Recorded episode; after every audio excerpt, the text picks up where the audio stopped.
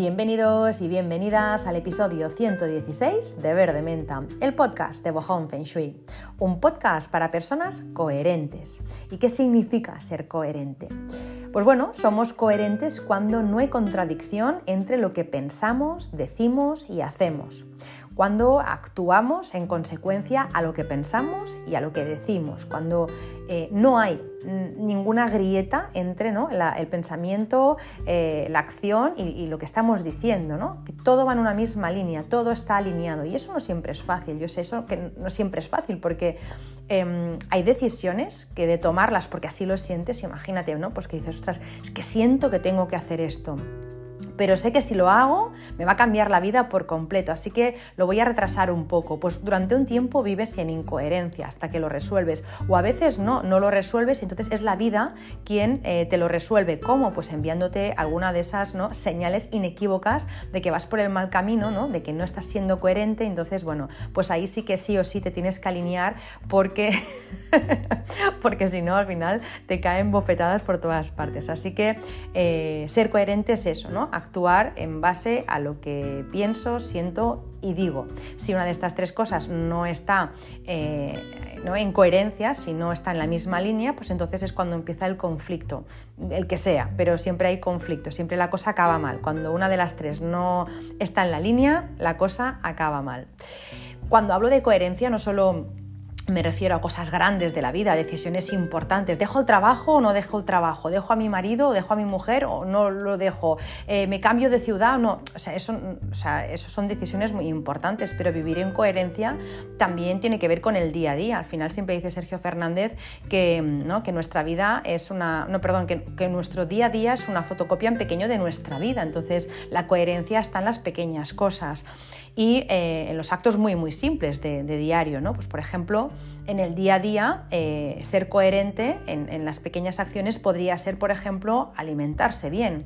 Eh, ser coherente contigo mismo, contigo misma, es decir, a ver, yo trato bien a los demás, sin embargo, yo me alimento mal, por ejemplo, no tiene sentido que te trate bien a ti o que me trate mal a mí o que te haga de comer a ti, ¿no? Como esto lo veíamos mucho con antiguamente, las madres y las abuelas, yo recuerdo, al menos en mi casa era así, quizá todo el mundo no, ¿no? pero en mi casa era así, eh, pues que si se hacía, un, no sé, pues sopa, por ejemplo, pues eh, mi madre repartía a todo el mundo y ella se ponía súper poquito, o mi abuela, ¿no? Siempre ponía, pues no sé, si ponía, qué sé yo, pollo, por ejemplo, le ponía a todo el mundo en un trozo grande y ella se ponía el más pequeñito, o las sobras, ¿no? Eso no es ser coherente, si te trato bien a ti, me trato bien a mí, ¿no? Si te alimento bien a ti, me alimento bien a mí, si te hablo bien a ti, me hablo bien a mí. Eso es una de las cosas que muchas veces a mis amigas ¿no? les, les he dicho o nos hemos dicho, ¿no? que a veces pues una misma se habla muy mal, se dice cosas feas, ¿no? Y, alguna vez le he dicho ¿no? a una amiga, ¿tú, ¿tú me dirías esto a mí? Lo que te estás diciendo a ti, ¿tú, tú me lo dirías a mí. Es como, no, tía, ¿dónde vas? Digo, entonces, ¿por qué te lo dices a ti? Al final es lo mismo. Ser coherente es, pues, hacerme a mí lo que te hago a ti, ¿no? Para, evidentemente, para bien se entiende. Entonces, em, si por ejemplo, eh, otro ejemplo, si estamos trabajando, eh, imagínate, pues la, parte emocional o la parte espiritual, pues este año, pues no sé, me ha dado por el crecimiento personal y me ha dado por, no sé, pues por, una, por, hacer prácticas más espirituales y no, pues me cuido, en ese aspecto me cuido, me cuido por dentro pues ser coherente sería también cuidarme por fuera, porque al final es el cuerpo físico, el emocional, el espiritual, al final no todos merecen la misma atención. Si yo por dentro estoy súper bien, eh, ¿no? o hago cada día meditación, o me voy a un retiro y leo, ¿no? y me estoy cultivando y me estoy nutriendo por dentro, pero luego resulta, pues que yo qué sé, pues que no, pues que no me, no me cuido, pues que no hago deporte, o no, o no como bien, o no me miro al espejo, o no me pongo bonita, o no me pongo una crema, o no me peino, ¿no? si voy hecha una, una pues claro, al final es como no tiene mucho sentido. Si estás bien por dentro,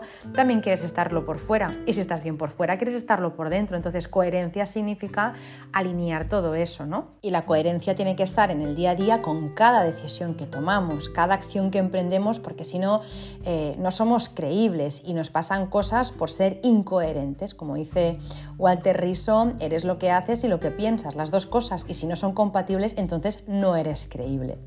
Me viene todo esto a la cabeza porque en ocasiones veo que las personas se sorprenden o nos sorprendemos de los resultados obtenidos en alguna área de nuestra vida, ¿no? Como si fueran resultados injustos, como si no tuviéramos nada que ver con ese resultado, como si estuviera desligado de cualquier acción nuestra, ¿no? como si causa y consecuencia aquí no se cumplieran, ¿no? las cosas me pasan por mala suerte y no tengo nada que ver. Pues bueno, em, me voy a poner en primera persona para explicar eso, mm, con un ejemplo mío para, para hacerme entender, para, para, que sepáis a lo que me refiero con eh, lo, de, lo de los resultados no obtenidos por una falta de coherencia. Em, recuerdo que sería más o menos el año 2011. No recuerdo si era 10, 11, pero por ahí andarían los tiros. 10, 11, quizá 12, por ahí. Em, yo cada mes iba a un evento, un evento de formación y había reconocimiento de la compañía para la que trabajaba. Entonces, bueno, eh, éramos muchas personas en ese evento mensual, ¿no? El evento no lo organizaba yo, así que cuando acababa yo me iba, yo no recogía el evento, no lo había montado yo, ¿no? No, se me pasaba ni por la cabeza recoger esa sala. Era muy tarde, siempre acabábamos súper tarde, yo soy diurna, yo soy a las 5 de la mañana, pídeme lo que quieras, a las 6 de la tarde no me pidas nada, pues bueno, acabamos a las 10 de la noche, imaginaros, ¿no? O más horroroso para mí. Entonces, bueno, como cuando acababa estaba deseando, ya estaba con, una, ya estaba con el abrigo puesto con el bolso para irme, ¿no? Porque ya me quería, quería llegar a casa y, ponerme a dormir. Así que bueno, muy tarde, lejos de casa y además era un hotel, entonces yo que, yo que me iba a, imaginar ¿no? que, pues que se tenía que recoger, ni se me pasaba por la cabeza. Así que bueno, em, cada mes iba esta formación y a su vez yo cada semana organizaba una formación como esta, pero más chiquitina tampoco mucho más, pero un poco más pequeña sí que era.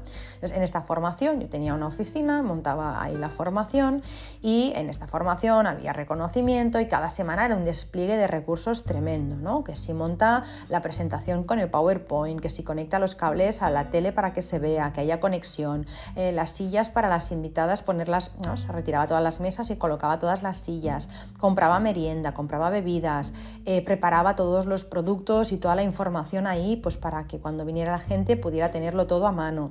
Vamos, montar una sala enterita para, pues depende, a veces éramos 30 personas, a veces habíamos sido 80 personas, a veces éramos 15 personas, pero siempre había mucho movimiento de gente.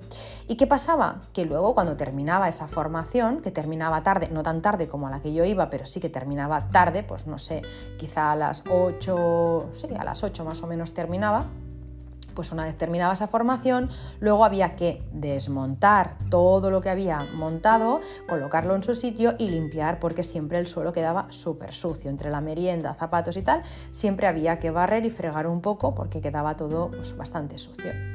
Pues ¿qué pasa? Que cuando yo acababa la formación yo acababa súper cansada, reventada, con ganas de cambiarme de ropa, coger el coche e irme para casa. ¿Pero qué me pasaba entonces?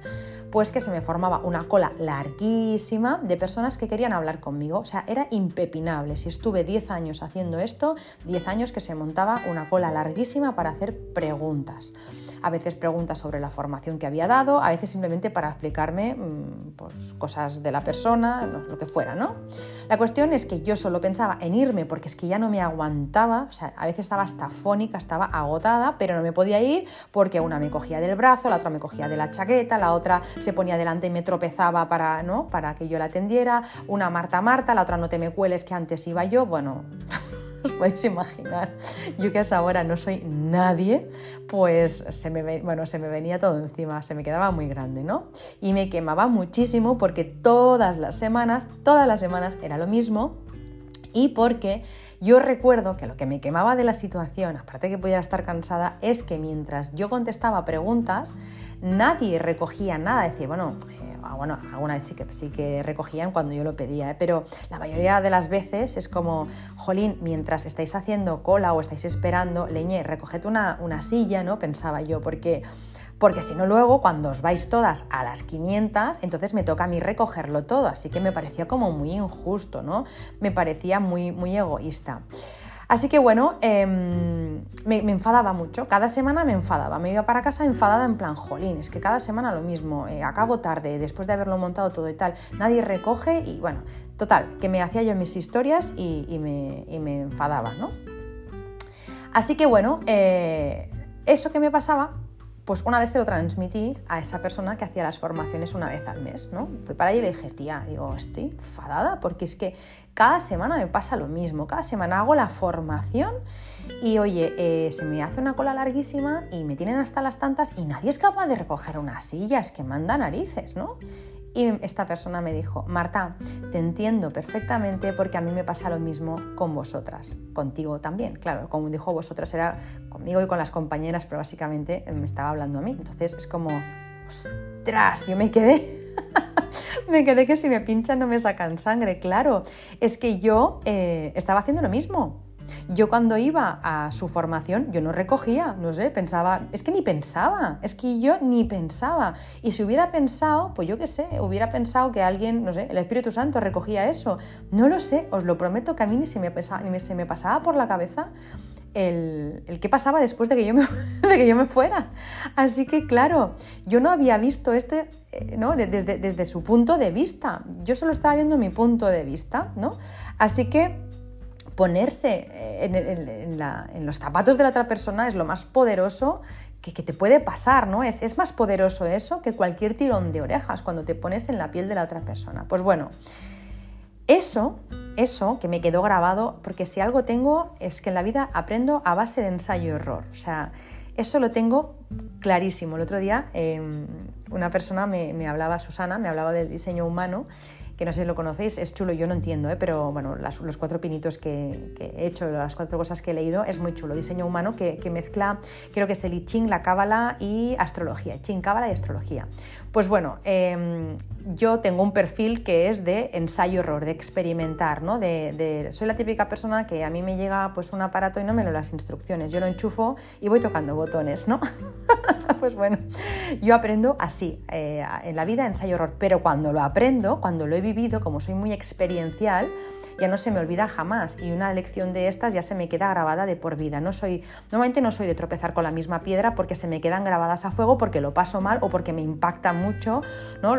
como, que me, como que se me queda muy adentro. Y a mí eso me enseñó muchísimo, tanto, tanto eh, ese comentario de es que tú haces lo mismo, es que vosotros hacéis lo mismo, em, aparte me dijo también que es cuando te quedas peor, ¿no? Porque si alguien te lo dice mal, dices, bueno, pero es que con una voz tan dulce me dijo, te entiendo perfectamente, porque a mí me pasa lo mismo con vosotras, hizo una sonrisa de, mm", ¿no? Con sonrisa profidente, y dices, ostras, ¿no?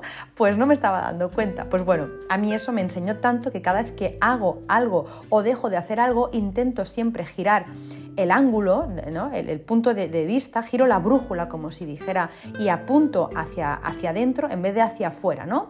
¿Cómo me haría sentir esto a mí, pienso? Si yo, por ejemplo, no contestara esto, ¿cómo me haría sentir? Si, a mí, si yo quisiera esto y no me lo hicieran, ¿cómo me haría sentir? Si cualquier cosa que yo hago o dejo de hacer es, ¿cómo me haría sentir a mí esto? ¿no? Porque siempre lo miramos desde nuestro punto de vista ya, pero y desde el otro punto de vista, ¿no? ¿Cómo se debe sentir la persona? ¿Cómo me sentiría yo si esa persona me hiciera esto que estoy haciendo yo, ¿no? Cuando me pasa algo, o algo que me molesta o algo que me disgusta, pienso, ¿no? ¿En qué situación tú haces esto? No solo en el mismo escenario, ¿en qué situación tú haces lo mismo, ¿no? Que está haciendo esta persona ahora? Piensa.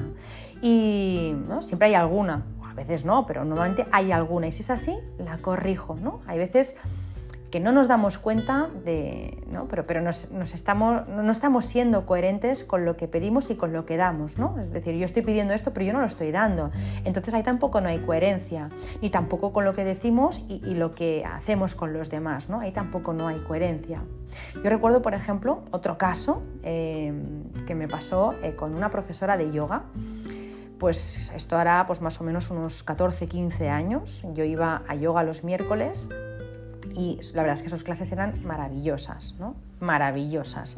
He hecho muchas veces yoga después, pero jamás eh, ¿no? me ha gustado tanto. Quizá pues es porque era, la primera vez que iba a clases de yoga y no es, bueno, pues mm, no sé, me, quedé con que el yoga era así y luego todo lo que he ido probando no me ha gustado tanto, ¿no? Pero bueno, las clases maravillosas. En las clases de esta persona, pues todo era una paz, amor, mm, generosidad, era una sensación súper bonita. Clases brutales, ya os digo, las, mejor, las mejores de mi vida hasta el momento, porque siempre ¿no? todo se puede superar.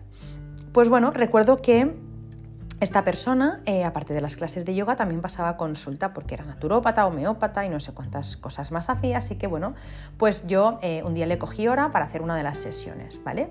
Y le conté, porque estaba súper emocionada, estaba con un libro que me acababa de llegar, le conté que iba a emprender un negocio que me hacía mucha ilusión. Yo en esa época estaba trabajando en el banco y que iba a emprender un negocio que me hacía muchísima ilusión. Y ella me dijo, esta, esta profesora de yoga que era terapeuta, me dijo que era eh, muy superficial y muy materialista ese negocio, me dijo. Me quedé un poco planchada, ¿no? era un negocio de belleza, de tratamientos faciales. O sea, al final superficial no, porque uno se puede, lo que decía antes, ¿no?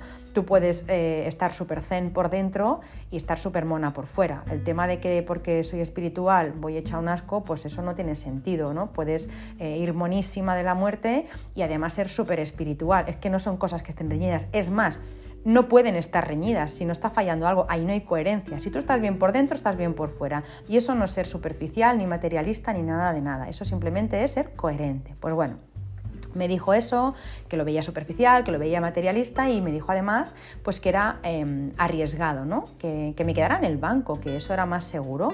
Os lo prometo, sí, otra vez, si me pinchan, yo creo que más que sangre me sacan horchata, porque es que me quedé, digo, pero, pero ¿cómo puede ser que me esté diciendo esto? ¿no? Una profesora de yoga que me esté hablando desde el miedo y no solo eso, ¿no? Que me está dando a entender que ganar dinero o pensar en ganar más dinero del que estoy ganando a través de la belleza es superficial y que eso no está bien, como si, no sé, como si las personas no nos pusiéramos una hidratante, pues al final no es un tema de belleza, es un tema de salud. Si no me pongo hidratante con protección solar, pues me achicharro la, la cara y puedo tener una enfermedad muy grave. Entonces yo no estaba entendiendo nada.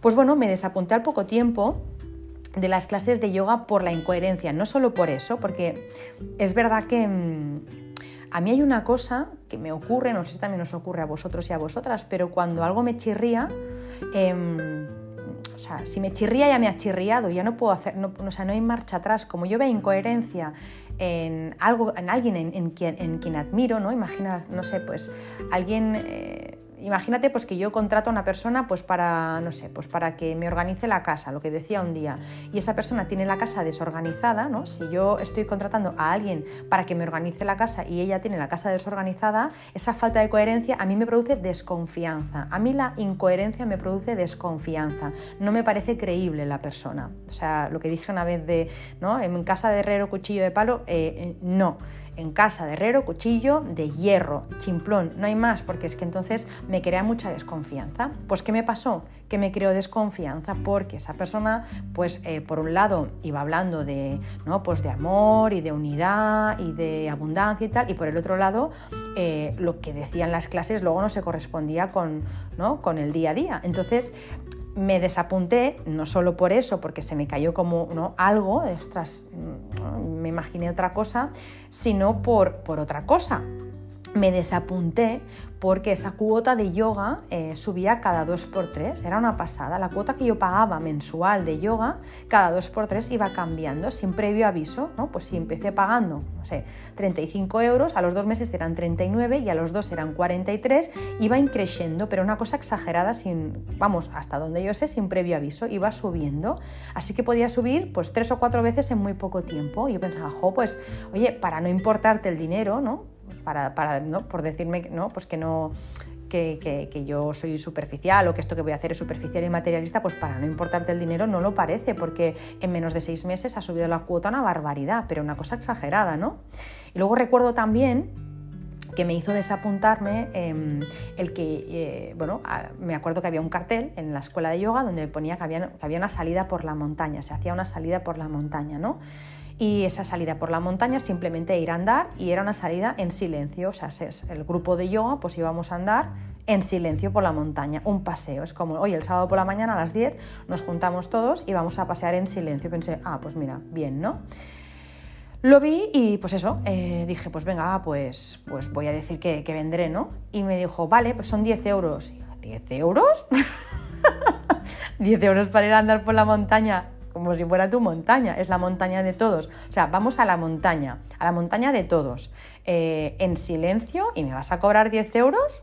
hombre, mm, si hubiera una meditación, unos apuntes, alguna enseñanza, ¿no? Y dices, bueno, es que voy a emplear un tiempo en hacer una actividad, cuando estemos ahí digo, ah, vale, pues, pues sí, pues toma 10 euros, pero es como que me voy a la montaña a andar en silencio con el grupo de siempre y me vas a cobrar 10 euros, es como si quedo con unos amigos y me cobran 10 euros, es como, pero a ver, pero no hemos quedado para salir un rato, pero porque me vas a cobrar 10. Bueno, total, que eso mm, a mí me creó desconfianza y esa incoherencia que yo veía entre los actos y las palabras hizo que me desapuntara de, de yoga. Y es que siempre se dice, ¿no? Mm, eh, lo que haces habla tan alto que no escucho lo que dices. Yo ya no podía escuchar más lo que podía decir esa persona porque eh, aun cuando lo hacía súper bien, lo que hacía hablaba súper alto. Es como, no seas materialista, pensé al final, ¿no será que estás hablando de ti?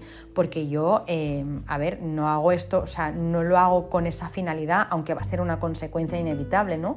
Si tú empiezas un negocio, pues una consecuencia es que te venga dinero, pero no es la finalidad, me hace ilusión el proyecto. ¿No será que la materialista eres tú, por eso lo estás proyectando en mí? Bueno, tal que me desapunté. Y eso mismo me ha pasado a posteriori, pues en, otros escenarios, con otros personajes, pero siempre que veo em, eso, ¿no? Esas contradicciones hace que algo me, me, chirríe y entonces pierdo la confianza. Y cuando soy incoherente yo, pues entonces hace que me iré hacia adentro eh, y me enfado, ¿eh? Cuando me, cuando me ocurre a mí, me enfado, primero es la primera reacción, ¿no? Y luego ya es, venga, vamos a poner solución porque no tiene, no tiene mucho sentido, ¿no? Recuerdo, por ejemplo, cuando fumaba, que era una incoherencia total para mí, que pensaba, es que no va nada conmigo, tío, es que no va con mis valores, es que no va conmigo, con mi filosofía, con mi forma de ser, de pensar, de sentir, ¿por qué puñeta fumo? Yo me acuerdo que me enfadaba muchísimo, Entonces, bueno, em, yo misma, ¿no? Perdía, o sea, la credibilidad conmigo misma también, así que bueno, Nada, todo ese rollazo para deciros que,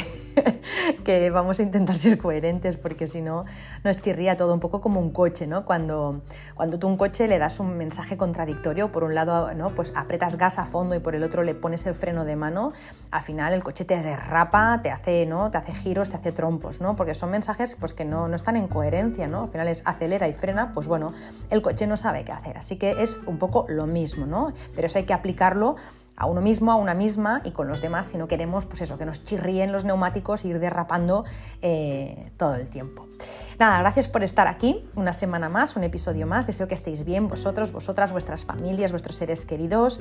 Y arranco con el tema de hoy que son los cinco elementos en la decoración, porque es uno de los temas que me pedisteis cuando pregunté qué temas os interesaban, pues es uno de los que me pedisteis. Y es que eh, en ciento 17 episodios que llevamos, nunca he hablado de los cinco elementos, creo. Creo que nunca he hablado de los cinco elementos. Es más, en Instagram, no sé cuántas publicaciones llevo ya, 700 y pico, nunca he hablado de los cinco elementos y es eh, algo que, bueno, no, he hablado nunca porque al final es como, bueno, em, al final para aplicar los cinco elementos, ¿no? Pues eh, si uno tiene que saber las estrellas y tal, de qué le sirve, ¿no? Que yo le explique tal, pues que si pone tierra, que si pone agua, pero sí, sí que es muy importante, sí que es muy importante saberlo y hoy me he decidido a explicarlo porque una, porque no lo he hecho nunca y dos, porque lo habéis dicho y tenéis toda la razón del mundo. Tengo que hablar de los cinco elementos. Así que bueno, en la academia online les tengo la cabeza achicharrada con los cinco elementos, o sea, los, saben al dedillo,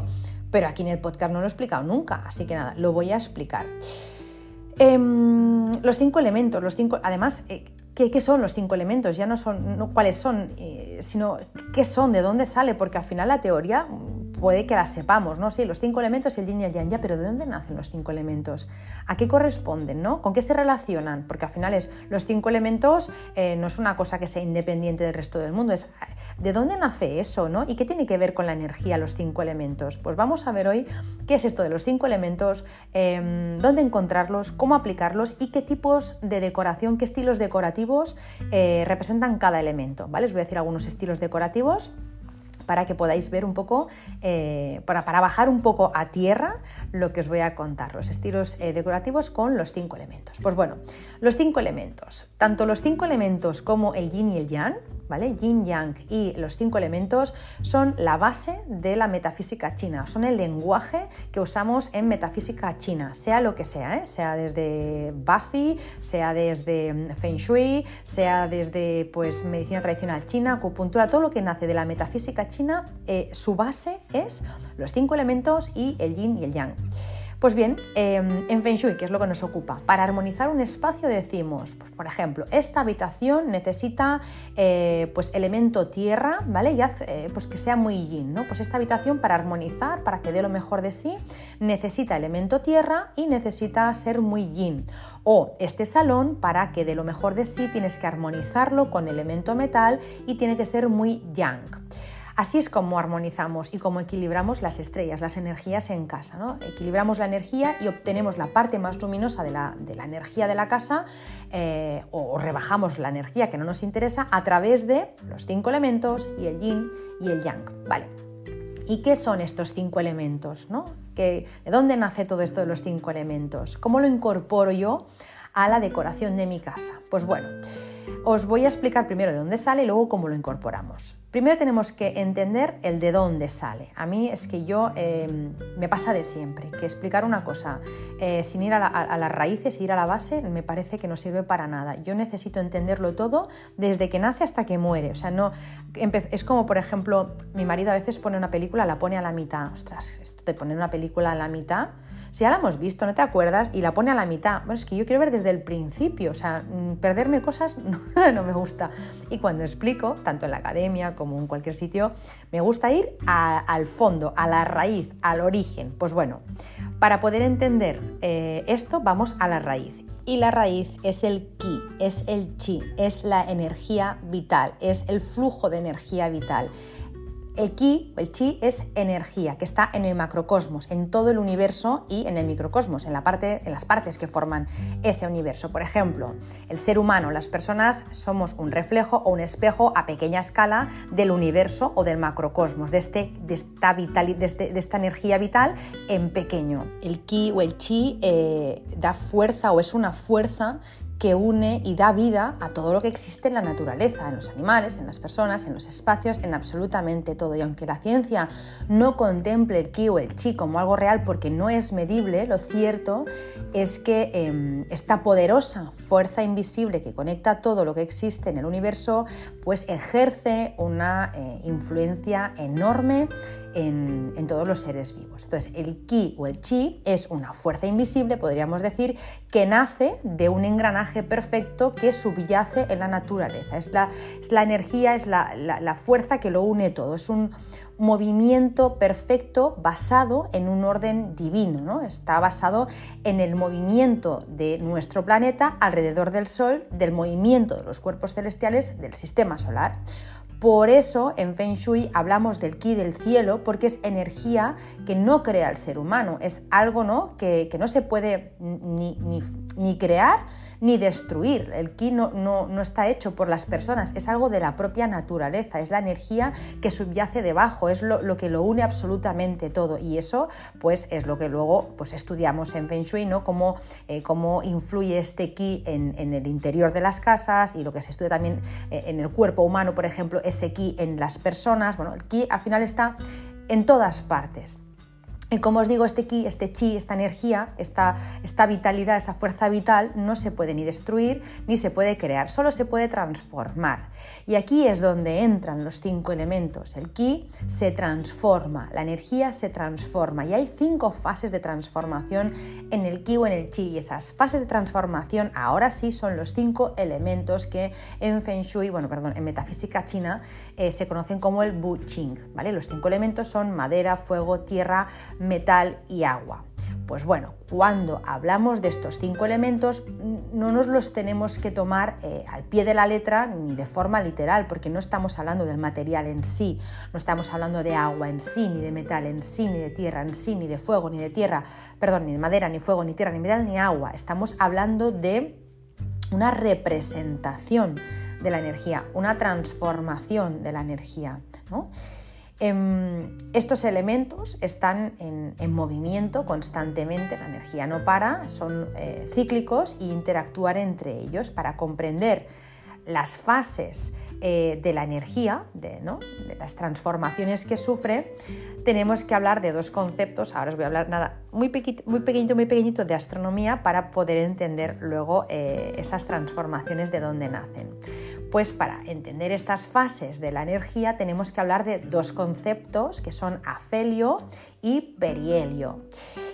Os explico, hay un orden en el universo. Las galaxias están ordenadas eh, pues de forma helicoidal y nuestro sistema solar, pues también, ¿no? Eh, eh, nuestro sistema solar une gravitacionalmente a los planetas que giran directa o indirectamente en una órbita alrededor del Sol y es elíptica. ¿sí? Pues bueno, el planeta Tierra, nuestro planeta, gira en órbita elíptica alrededor del Sol y es por este motivo que a veces, eh, al no ser redondo, sino que es elíptico, pues a veces la Tierra está más cerca del Sol y a veces está más alejada del Sol. Cuando la Tierra está más cerca del Sol en esa órbita heliocéntrica, recibe el nombre de perihelio y cuando está en un punto más alejado, recibe el nombre de afelio entre el perihelio y el afelio, esto lo podéis buscar en Google, perihelio y afelio, veréis, eh, veréis ese dibujito que quizá es más fácil de entender así. Pues em, entre uno y otro, entre el perihelio y el afelio, pues la Tierra pasa por diferentes fases y esto es lo que genera las estaciones. Las cuatro estaciones se producen eh, pues debido a la inclinación del eje de rotación de la Tierra respecto al eje de translación alrededor del Sol. En esa translación hay cuatro puntos clave que son los solsticios, equinoccios, el perihelio y el afelio. Pues bueno, de esta translación de la Tierra alrededor del Sol se producen cuatro fases energéticas. No voy a extenderme mucho porque eh, si no va a ser muy pesado. Esto lo explico en la academia, pero esto sí que es, es importante de entender para saber de dónde salen los cinco elementos. ¿no? Lo que os digo, de esta translación de la Tierra alrededor del Sol se producen cuatro fases energéticas que corresponden a los cuatro elementos. Y pensaréis, cuatro elementos, pero no son cinco elementos, no son los cinco elementos, falta uno, ¿no? Pues sí, falta una estación, falta una de estas fases energéticas y es que hay un elemento que eh, en sí no es una estación propiamente, sino que hace de fase, o sea, de transición entre las diferentes fases. El elemento tierra ¿vale? Es el que hace de eh, transición entre las eh, estaciones. Cada estación corresponde o se relaciona con un elemento, son cuatro estaciones, cuatro elementos que son madera, agua, eh, metal y fuego y la tierra está entre medio, la tierra no tiene estación, ¿vale? Es un proceso, al final Pensad que no pasamos de, por ejemplo, del invierno a la primavera de la noche a la mañana. Hay un proceso, ¿no? No pasamos de la primavera al verano eh, de la noche a la mañana. Hay un proceso. Pues bueno, estos procesos, esas translaciones, eh, perdón, esas, esas, transiciones entre eh, cuando se acaba una estación y empieza la otra, pues ahí hay el elemento tierra, ¿vale? Así que bueno, cada una de estas fases, como os digo, de translación de de la Tierra en torno al Sol, en la antigüedad pues, se les asoció un elemento por su tipo de energía. ¿sí? Em, si el momento en el que se encuentra la Tierra la energía es ascendente, ¿vale? el elemento asociado es el fuego. Si eh, la energía de ese momento de la Tierra es descendente, se le asoció el, elemento agua. Si es hacia afuera, es una fuerza centrífuga, se le asoció el elemento madera. Y si es centrípeta, es el elemento metal, que es hacia adentro. Y cuando es de, de transición, perdón, es tierra. Así que eh, por, este, o sea, por, por estas fases energéticas por las que pasa la Tierra, y por esos puntos importantes, pues se, establecieron las cuatro estaciones y a cada estación se le asoció un elemento por el tipo de energía y a la quinta estación, que, perdón, al quinto elemento se le asoció pues eso, ¿no? las transiciones entre un elemento y el otro, entre una estación y otra. Espero que se haya entendido, porque yo lo tengo en la cabeza y lo mismo eh, sin una imagen delante es difícil. Pero bueno, básicamente eh, si nos tenemos que quedar con algo es que los elementos nacen de las fases energéticas que tiene la Tierra alrededor del Sol. De ahí nacieron los elementos, que no son como tal elementos, sino fases energéticas, comportamientos energéticos. Pues bueno, Todas las artes de la metafísica china usan este movimiento de translación de la Tierra alrededor del Sol para explicar la energía. El movimiento de la Tierra alrededor del Sol es el origen de estos cinco elementos o Buchin, como os decía, y los elementos y las energías, pues tenemos que saber que interactúan entre ellas, que una genera la otra, que otra debilita a la otra, que otra controla la de más allá. Así que cuando hablamos de los elementos en Feng Shui, hablamos de energías y de la fase en la que se encuentran. Si, por ejemplo, Em, en mi salón tengo una estrella 5, ¿vale? Esto se calcula el mapa energético, lo he explicado alguna vez, pues yo hago un plano de mi casa, busco la fachada magnética, busco el año de construcción y me sale un mapa energético, unos numeritos que me explican una historia, ¿vale? Cada numerito se le asocia un elemento, ¿vale? Entonces, yo hago este mapa energético de mi casa y resulta que en mi salón tengo una estrella 5. Una estrella 5 representa elemento tierra. En este caso es una estrella que no es muy positiva, ¿vale? Entonces, ¿qué pasa? Pues yo en mi salón tengo una estrella 5 que es de tierra y es negativa, eh, pues porque me hace tener accidentes y hace que no pueda ahorrar, ¿vale? Esta estrella, según a quien le coja, le da unas cosas u otras, ¿eh? pero normalmente esta estrella, si no está bien aspectada y no es usable y no, es reinante y no te pareces a ella, es una estrella pues que da desafíos, ¿vale? Entonces, ¿qué hago yo con esa estrella? ¿no? ¿Cómo, cómo armonizo mi, comedor sabiendo que tengo una estrella 5 en el comedor? Pues la rebajo con el elemento hijo, ¿vale? Que es el metal. Eh, de la tierra, de, de, la tierra nace el metal. Así que si yo quiero aflojar a una estrella, le pongo el elemento que la debilita, ¿vale? O por ejemplo, si tengo una estrella 9 de fuego que me da dinero, ¿vale? La tengo en el salón, eh, lo que voy a hacer es potenciar esa estrella que está asociada a un elemento, la estrella 9 es elemento fuego, pues si yo quiero esa estrella que esté más fuerte porque me da dinero, porque me va bien, ¿yo qué hago con esa estrella? La potencio con el elemento que le da vida, que es la madera, o, con su mismo elemento, fuego. Si la estrella 9 es buena y para mí es buena, lo que hago es eh, potenciarla con el elemento que la crea y con su propio elemento. Así que en ese salón que tengo una estrella 9, ¿qué es lo que voy a hacer yo? Pues decorar con elemento madera y decorar con elemento fuego o mezclar los dos elementos porque los dos ayudan. Si una estrella 9, que es buena para mí, la estoy, eh, estoy decorando el salón con color azul y negro, que es agua, el agua apaga el fuego, esa estrella no puede hacer nada. Entonces tenemos que conocer las estrellas del espacio y luego los elementos que las debilitan o que las fortalecen para eh, pues, eh, trabajar de una forma u otra según nos convenga, ¿vale? Pues bueno, espero que se haya entendido hasta aquí el tema de los elementos.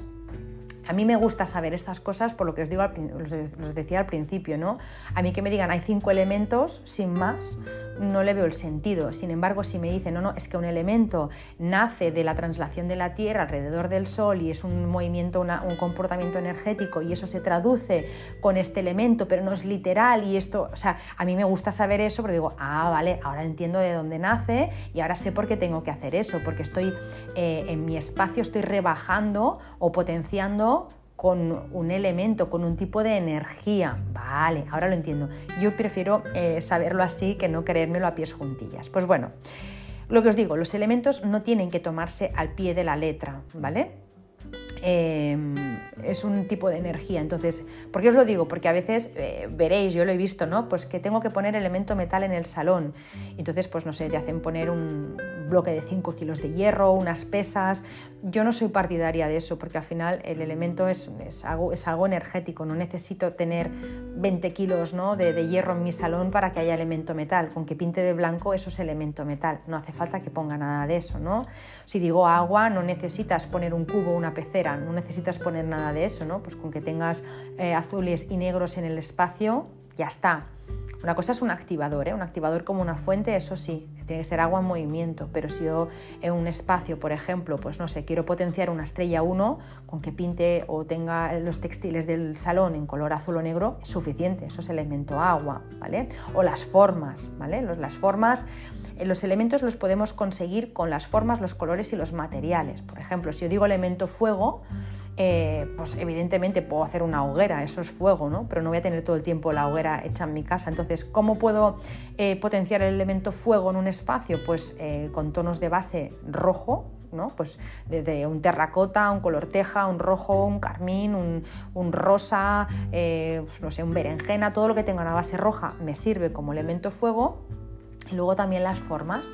Las formas triangulares eh, y puntiagudas son elemento fuego, así que para eh, potenciar un elemento lo tengo que hacer con las formas y con los colores, ¿vale? Sobre todo los colores, porque si yo, por ejemplo, Digo, el elemento fuego, una pirámide es elemento fuego. Ya, pero si la pirámide es de color negro, eh, sí, la forma es fuego, pero es que la pirámide es negro, es elemento agua, entonces no, no está fuerte ese elemento. Necesitamos que el color y la forma se apoyen. Y si uno de los dos no tiene que estar, que no sea la forma. Es decir, si tengo que elegir entre eh, una esfera roja o una pirámide negra para representar al elemento fuego, elijo una esfera roja, porque el color es más potente que la forma, ¿vale? Y si hago una pirámide roja, entonces es doblemente fuego. Pues bueno, visto esto, os hablo ahora de los cinco elementos qué es lo que lo representa, cuáles son los colores, en qué materiales los podéis encontrar y cuáles son los estilos que, eh, que, representan un poco ese elemento. Aunque, por supuesto, nunca un estilo es puro, puro, ¿sí? pero eh, bueno, cosas que os pueden dar una pista de cómo decorar en caso de que necesitéis ese elemento. El elemento madera, empezamos por elemento madera. Los colores asociados al elemento madera son toda la gama de verdes como la menta, el color verde menta, esmeralda, jade, helecho, pistacho, un verde musgo, un verde bosque, lima, manzana, o sea, Cualquier verde, a no ser que tire azul, turquesa, por ejemplo, nos da un poco pie a confusión. Eso entonces mejor no lo contamos. Tiene que ser que se vea que es verde, ¿vale? Las formas asociadas, todo lo cilíndrico y todo lo rectangular en posición vertical más alto que, que, ancho. Por ejemplo, un árbol es elemento madera, ¿no? Un tronco es elemento madera. Pues tenemos que pensar en eso, ¿no? Todo lo cilíndrico y rectangular en posición vertical es mm, elemento madera, más alto que ancho. ¿Dónde podemos encontrar el elemento madera? Pues mirad, en arbustos, en plantas, en árboles, en vegetación, vegetación viva, en bosques, en valles, en selvas, en paisajes, por ejemplo, en cuadros en casa pues, que representen la primavera, por ejemplo, paisajes. Los muebles y los utensilios de madera, por ejemplo, son elemento madera. Mimbre, eh, bambú, la caña, las cortinas, por ejemplo, también eh, en, lino, por ejemplo, eh, o en algodón, eso es elemento madera. Las tapicerías, las alfombras, todo eso, si es natural, es elemento madera. Las flores frescas, los estampados de flores, los cuadros primaverales, como os decía, el papel el cartón, los suelos de parquet de, madera, eh, las sillas con respaldo alto también es elemento madera, alto y estrecho, como una columna. Eh, los rascacielos, los obeliscos, todo eso es elemento madera, así que yo puedo perfectamente poner en mi salón un cuadro con, ¿no? con los rascacielos de Nueva York y eso es elemento madera, ¿vale? Eh, la decoración, pues bueno, en cuanto a decoración, tenemos que el elemento que quizá más representaría, perdón, el estilo que más representaría el elemento madera sería un estilo provenzal, por ejemplo. ¿no? Ahora hay muchos, de hecho, eh, podemos encontrar muchos estilos eh, que utilizan el elemento madera. De hecho, se ha puesto como muy de moda ¿no? en todo el, estilo nórdico, escandinavo, pero un estilo que es muy, muy, muy madera es el estilo provenzal, ¿no? porque se inspira en la naturaleza, eh, la madera, las flores, ¿no? pues no sé, en los papeles, los papeles con florecitas, los estampados con florecitas, aunque también es verdad que se mezcla un poco con, con lo vintage. Em, Luego aquí también tendríamos el estilo cottage. El estilo cottage y el, y el provenzal son dos estilos que se, que se, inspiran mucho en la naturaleza, ¿no? tonos claros, tonos pasteles, em, un poco de verde, un poco de rosa. Son estilos campestres donde pues, vemos pues eso, plantas, flores, jarrones de cerámica o porcelana con florecillas. Todo eso es muy elemento madera. Pero si en casa tenéis eh, mucha madera y muchas plantas, también es elemento madera, ¿vale? Pero un estilo que, para que os venga claro a la mente, un estilo que representa a este elemento es el provenzal o el cottage. Luego, el elemento fuego, los colores asociados, pues los vivos como el rojo, el fucsia, el melocotón, el anaranjado, el coral, el caldera, el teja, el terracota, los rosas, el color cereza, el color frambuesa, el color ladrillo, el salmón, eh, los violetas, los granates, los burdeos, los borgoñas, los púrpuras. ¿Por qué os digo tantos colores? Porque muchas veces pensamos, elemento fuego, rojo, ¿hay que pintar la habitación de rojo? No, el elemento fuego son todos estos colores en todos los matices, en todas las intensidades y no necesitas pintar paredes de color rojo, para nada. Las paredes de tu casa pueden estar en color blanco y puedes utilizar el, elemento fuego en, pues por ejemplo, en la iluminación. La iluminación es fuego.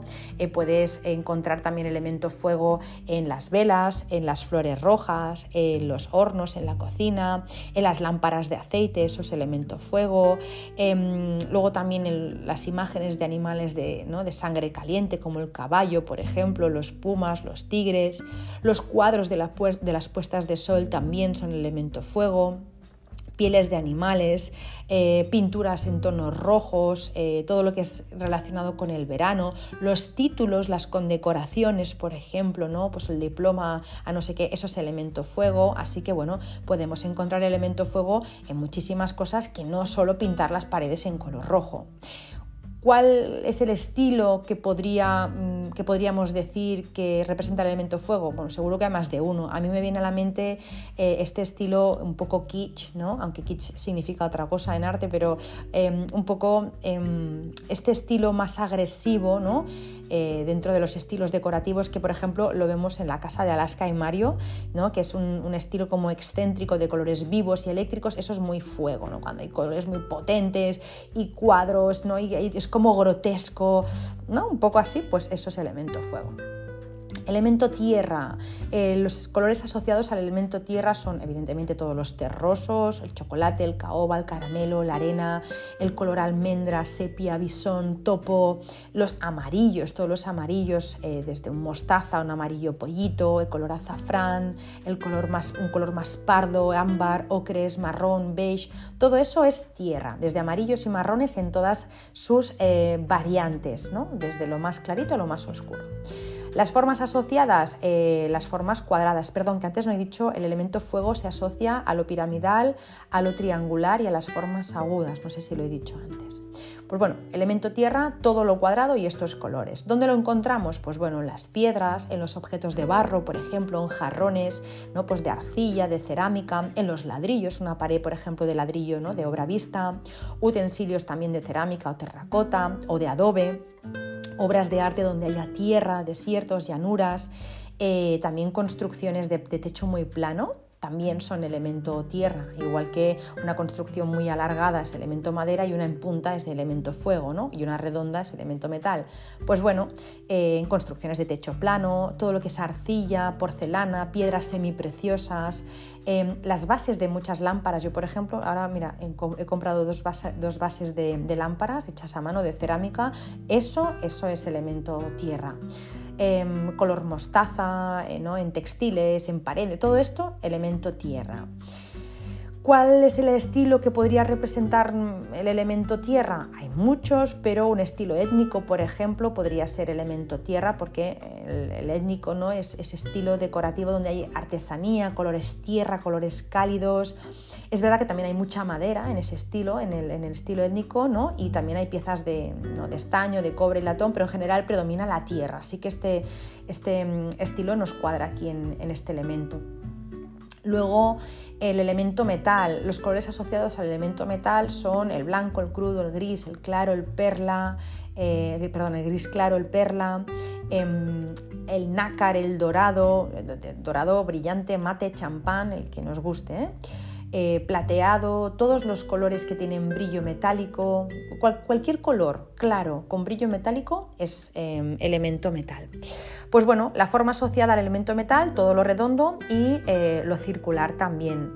¿Dónde lo encontramos? Pues bueno, en monedas, en piedras como por ejemplo cuarzos, en diamantes, en gemas, en mármol, en esculturas también pues, de mármol, de bronce, en el acero inoxidable de los electrodomésticos, en hierro, en joyas, en las flores secas, esos elementos metal, cuadros que representen el otoño, el granito, el cemento, em, las superficies también que son blancas o brillantes, el sonido del piano, por ejemplo, eso también es elemento metal, aunque sea un instrumento de cuerda, pero es eh, metal. Eh, las campanas, o si tenemos campanas, por ejemplo, cerca de casa, ¿no? pues un monasterio una iglesia, eso también es elemento metal vivo, que se le llama. Eh, el reloj de péndulo, platos, bolas, calabazas, cuencos, todo lo que sea redondo, em, o circular eh, ¿no? o ovalado incluso y, todo lo que sea color claro es, es metal. Por ejemplo, qué sé yo, em, no sé, objetos de, oro, bronce, cobre, todo eso también sería, también sería metal. Em, arcos, esferas también. ¿En qué, eh, ¿En qué estilo decorativo podemos encontrar predominio del elemento metal? Pues bueno, en, el estilo industrial eh, hay bastante, pero es verdad que también muchas veces está pintado de negro, es hierro pintado de negro muchas veces. Si es hierro sin trabajar, sin, ¿no? sin pulir, sin pintar, eso es metal. Pero si hay mucho mm, negro, porque se pintan ¿no? pues tuberías en negro y tal, entonces ese es el elemento agua. Em, en decoración también las casas que son blancas, minimalistas, de líneas muy rectas, eso es muy metal, ¿no? No hay formas curvas, no, hay sorpresas, todo está ordenado. Es un estilo más bien frío, ¿no? Pues como el propio elemento, que es frío. Y las personas, es verdad que cuando la casa está muy, ¿no? Es muy blanca, de líneas muy rectas y todo es muy brillante, la casa es muy metal, las personas también suelen ser un poco... Em, tienen cierta tendencia a aislarse, ¿no? Y a sentir un poco de tristeza. El metal tiene eso. Em, aquí también nos encontramos con una tendencia decorativa que ahora mismo es la que creo que más adeptos tiene o ha tenido en los últimos años, que es el que decíamos antes, ¿no? el estilo nórdico o escandinavo. Y aquí em, en este estilo se mezcla pues colores, ya lo habéis visto, muy, muy neutros, ¿no? muy suaves, muy apagados, blancos, grises, ¿no? cosas muy suavitas, con madera. Se mezcla tonos muy claritos con, con la madera, con plantas y con muebles de madera. Luego también se usan textiles naturales, pues que también son elemento madera, como el lino, el algodón o la lana. Y el mobiliario, pues lo que os digo, muy simple, líneas muy rectas. Em, es verdad que hay un poco de curva en algunas lámparas, ¿no? que son de fibras naturales, en pampas, ¿no? esas pampas que se ponen en jarrones. Pero en definitiva, este estilo si os fijáis, y abunda muchísimo, es una mezcla clarísima de dos elementos, de elemento metal y elemento madera. Elemento metal y elemento madera. Blanco y madera.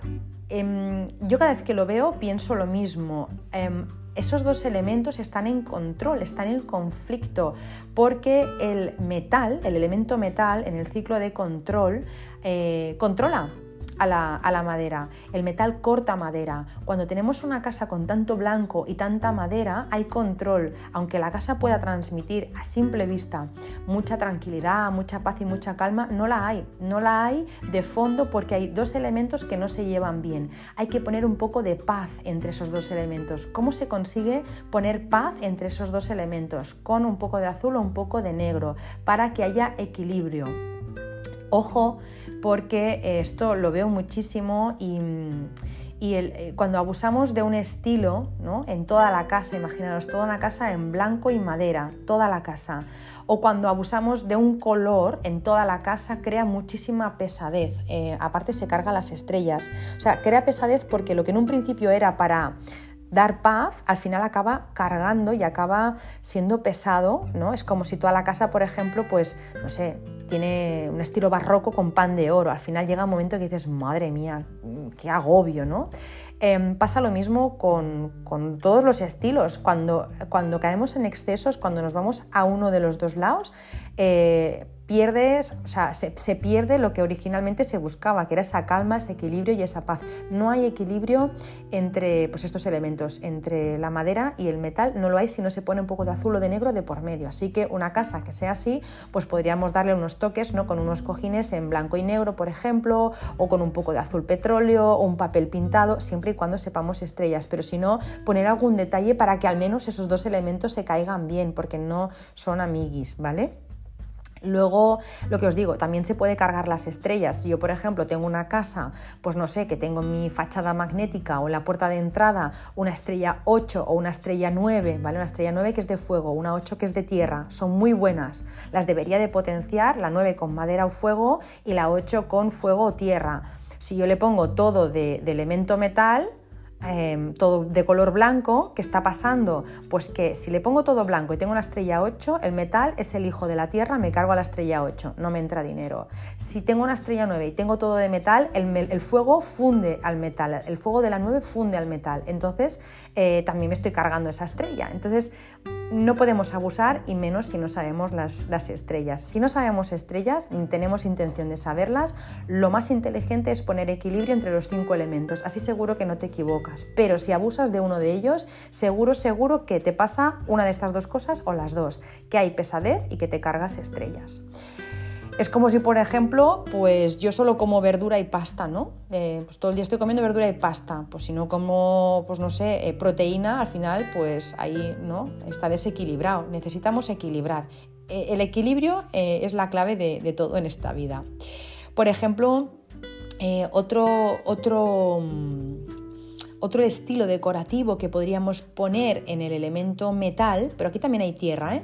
es el wabi sabi, que es un estilo, a mí me gusta muchísimo, es un estilo que viene del Japón y eh, bueno, la belleza de este estilo está en la imperfección, ¿no? Hay grietas en paredes, marcas de tiempo, ¿no? Entonces el, metal por sus colores apagados, por ejemplo como el gris, que es metal, em, se combina con la tierra por los materiales sin tratar, ¿no? Es como nos encontramos los materiales en la naturaleza, entonces el wabi sabi podría ser, lo podríamos incluir un poco, ¿no? En el estilo, en el elemento tierra y también en el elemento metal, es una mezcla de los dos elementos elementos, ¿vale? Da mucha calidez, la verdad. Pero mm, también es verdad que si toda la casa la decoras así, pues es pesado, porque al final es todo, pues eso, rugoso, sin tratar, colores apagados, entonces, bueno, también cansa. Lo chulo es el contraste, ¿no? También un poco. Luego vamos con el elemento agua. El elemento agua, el color asociado es el azul en toda su gama, desde cobalto, petróleo, un azul celeste, marino, cian, turquesa. Bueno, turquesa ese da pie a confusión. Mm, un zafiro, ¿vale? Y luego el negro también, negro es agua y el verde muy, muy, muy, muy, muy profundo, como si fuera el verde del, ¿no? del fondo de un lago, pues ese. Si es azul muy claro, eh, entonces tiende más a ser un, elemento metal, porque el, el azul clarito, un color pastel muy, muy, muy, muy claro, puede confundirse con metal, ¿vale? Entonces, bueno, eh, mejor que se vea, que se diferencie, que no se vea un blanco azulado. Forma asociada al elemento agua, eh, las irregulares, las asimétricas, las curvas y las onduladas. ¿Dónde lo encontramos? En las fuentes de agua, en los lagos, cascadas, piscinas, peceras, espejos, en cristalería, en jarrones de cristal tallado, en las superficies que son muy reflectantes y muy pulidas, por ejemplo un suelo muy brillante de color negro, eso sería agua, en obras de arte con cascadas y agua o ríos o peces o marinas, ¿no? Todo esto ese elemento agua. Em, ¿Qué estilos podríamos encontrar aquí en el elemento agua? Bueno, pues podríamos eh, pensar en un estilo mediterráneo o el estilo Hamptons, ¿no? que son esos tonos azules, animales acuáticos, tejidos marineros, ¿no? todo eso es agua o un estilo playero, ¿no? Si tienes un apartamento en la costa, pues el estilo playero toda la vida, eso es agua. El estilo industrial también estaría aquí, aunque hemos dicho metal, porque hay predominio de negro, eh, aunque es verdad que también se combina con paredes de ladrillo y, madera, ¿no? Pero em, bueno, eh, en general hay mucho negro y eso podría, podría ser un elemento agua. Y luego un estilo clásico también tiene mucho de elemento agua porque las formas, eh, las formas torneadas de los muebles, las sillas, las piezas de mobiliario, las lámparas de araña, los brazos de los candelabros, los damascos de los estampados de paredes y tapicerías, los marcos trabajados y las obras de arte con tanto dinamismo, eso es elemento agua, ¿no? Es, todo lo que es dinámico es elemento agua, toda esa curva es elemento agua, por forma, ¿vale? Luego hay que mirar los colores, pues si todo eso es en color azul o negro es doblemente agua. Y luego se combina también, es verdad, un estilo clásico con eh, metal, porque la simetría de los espacios, ¿no? Con los cuarterones, de las paredes, todo eso es elemento metal, todo el orden y las formas, ¿no? Eh, que son así como muy todo lo, todo lo, que está muy ordenado, todo lo que está muy estructurado, todo lo, ¿no? todo lo que es muy simétrico, eso es, elemento metal. Así que las formas onduladas mezcladas con las, eh, las líneas rectas, eso es eh, agua y metal. Hay mucho romanticismo en este estilo eh, así que bueno, el romanticismo y, ¿no? y el, torneado ese y, todo, ¿no? todas esas formas sinuosas es agua y luego el metal de las formas más rectas.